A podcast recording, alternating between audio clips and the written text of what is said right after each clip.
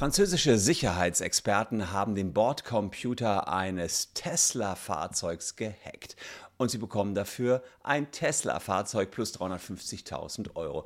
Klingt ja relativ lustig, dass sie genau dieses unsichere Fahrzeug bekommen, was sie nachher gehackt haben. Ich schaue mir mal an, wie die Hacker darauf gekommen sind, ausgerechnet einen Tesla zu hacken, wie das abgelaufen ist. Ich zeige euch auch das Video, wo man den Erfolg gerade sieht. Also ganz so euphorisch waren die Jungs nicht, aber ihnen ist wirklich was Großes gelungen.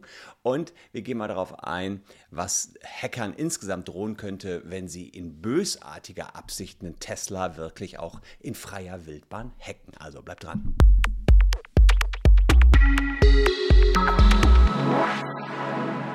Hallo, ich bin Christian Solmecke, Rechtsanwalt und Partner bei WBS Legal in Köln. Und wenn ihr Lust auf Jura, Recht und ja, interessante Rechtsfragen habt, abonniert gerne diesen Kanal. Würde mich jedenfalls sehr, sehr freuen.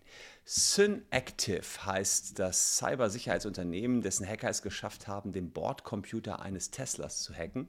Und ich zeige euch mal, wie die das geschafft haben. Da gab es nämlich ein kleines Video zu. Hier seht ihr die Sekunden äh, kurz, noch ist Ungewissheit und dann wird es gleich klappen. I think we're still waiting on the final confirmation for the last exploit of the day. Okay, looks like, oh, there it goes. Congratulations, that is it. That's fantastic. That's amazing. Gone from the Bluetooth chipset to the infotainment system to the gateway. That is quite the exploit and not something you see every day. Oh, something you only see at Node. So congratulations to Synactive. I think you're up to a total of half a million dollars of our money so far. So that's now your money as well as the Tesla. So congrats, guys, on a great contest, and we'll see you tomorrow. Also wenn ich gerade eine halbe Million gewonnen hätte, einen Tesla gehackt hätte äh, und, und Tesla bekommen hätte, würde ich mich, glaube ich, anders freuen als die Jungs.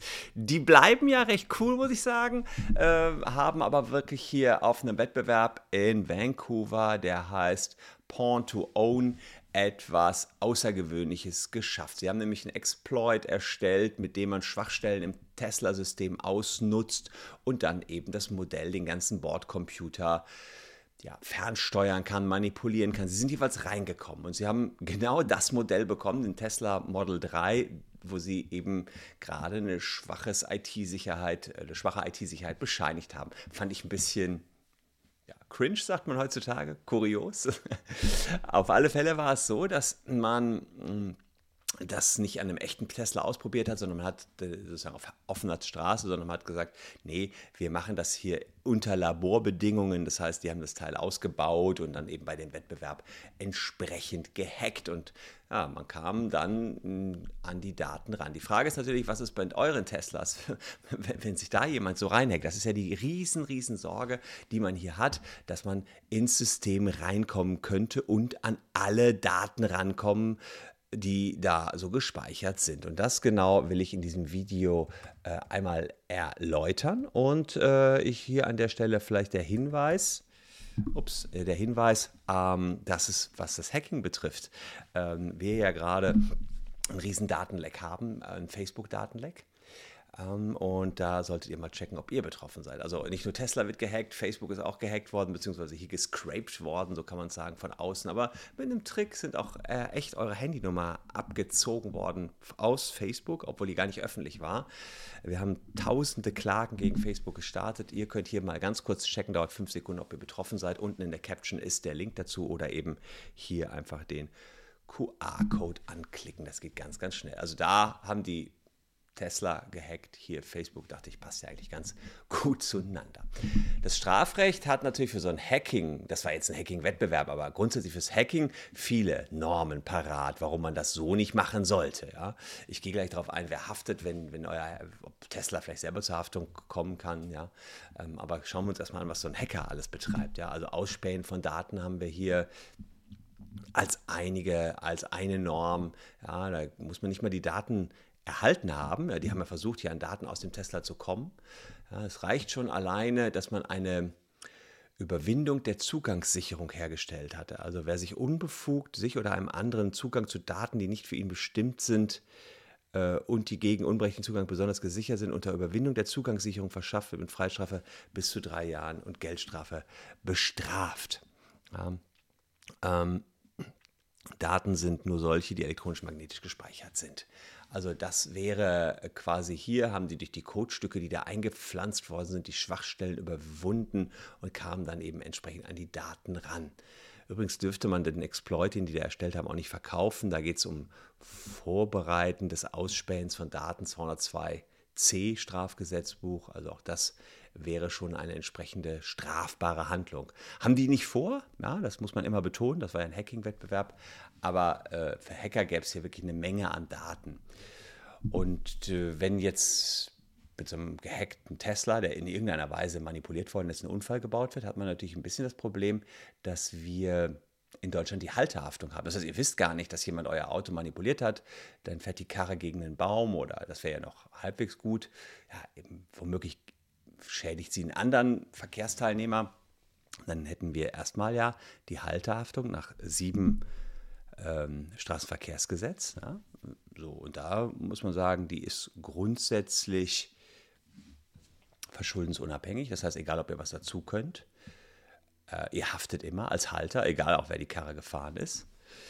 Allerdings haftet ihr nicht, wenn der Unfall durch höhere Gewalt verursacht worden ist. Höhere Gewalt kennt ihr vielleicht bei schlechtem Wetter, wenn es zu Annullierungen von Reisen oder Events kam. Also alle unvorhersehbaren, unabwendbaren Zufälle und auch Umstände, die bei allergrößter Sorgfalt nicht zu vermeiden waren. Da kann man vielleicht, kann man vielleicht überlegen, dass man sagt, okay, krasser Ausnahmefall, dass man es hier geschafft hat, einen Bordcomputer von Tesla zu hacken. Ja, wenn dann damit ein Unfall passiert, kann man euch äh, da wirklich jetzt keine Haftung rausdrehen. Im Zweifel müsste dann aber die Versicherung einspringen, also wenn da jemand an eurem Tesla rumfummelt. Was aber auf jeden Fall logisch ist, der Hacker selbst, der haftet ja nach 823 BGB, also Schadenersatzanspruch, das ist so die zentrale Schadenersatznorm im BGB, hier Schadenersatzpflicht 823 BGB. Ja, wer vorsätzlich das Eigentum eines anderen widerrechtlich verletzt, ist dem anderen zum Ersatz des daraus entstandenen Schadens verpflichtet, ist auch klar. Ja, da würde man, an dem muss man aber rankommen. Die sitzen ja, wer weiß was, wo, die Hacker. Und dann finde ich viel greifbarer, ob man vielleicht Tesla dran kriegen kann, weil die euch ja nur nachweislich eine Karre verkauft haben, die nicht ganz sicher ist. Also jedenfalls seit diesem Hacking-Wettbewerb weiß man, dass man Teslas hacken kann. Und tatsächlich kann man sagen, dass es nach 327e BGB ein Produktmangel, kann man zumindest mal äh, diskutieren, ja, ob das ein Produktmangel ist, äh, weswegen man Tesla dann auch noch mit in die Haftung kommen kann. Und man hat dann verschiedene Nacherfüllungsansprüche, Rücktrittsansprüche, Schadenersatzansprüche. Plus, naja, hier ging es auch um eure Daten, die dann im Bordcomputer gespeichert waren, an die ist man auch dran gekommen. Und da gibt es dann genau wie beim Facebook-Datenleck nach Artikel 82 auch einen Schadenersatzanspruch aus Datenschutzrecht. Auch da hätte Tesla zusehen müssen, dass man an den Bordcomputer nicht reinkam.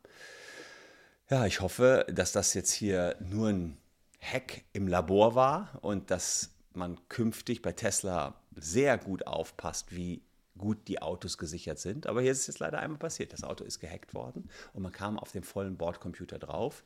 Ist schon eine größere Nummer gewesen. Also ich habe mir da noch verschiedene äh, Berichterstattungen zu durchgelesen. Das scheint schon eine kleine Sensation gewesen zu sein, dass man hier ein ähm, digitales, sehr digitales ähm, Elektroauto gehackt hat von Tesla. Hätte man so nicht für möglich gehalten. Ja, da sieht man, was die Zukunft noch bringt, der Elektroautos. Vielleicht gibt es den einen oder anderen, der sagt, ach, ein, ein Hoch auf den guten alten Benziner. Schreibt mal eure Meinung da rein. Was haltet ihr von dieser hochdigitalisierten Welt, wo eigentlich alles irgendwie zu jeder Zeit gehackt werden kann? Bin mal sehr auf euren Input gespannt. Hier noch zwei Videos, die euch ebenfalls interessieren könnten. Wir sehen uns morgen an gleicher Stelle schon wieder. Danke für eure Aufmerksamkeit. Bleibt gesund, liebe Leute. Tschüss und bis dahin.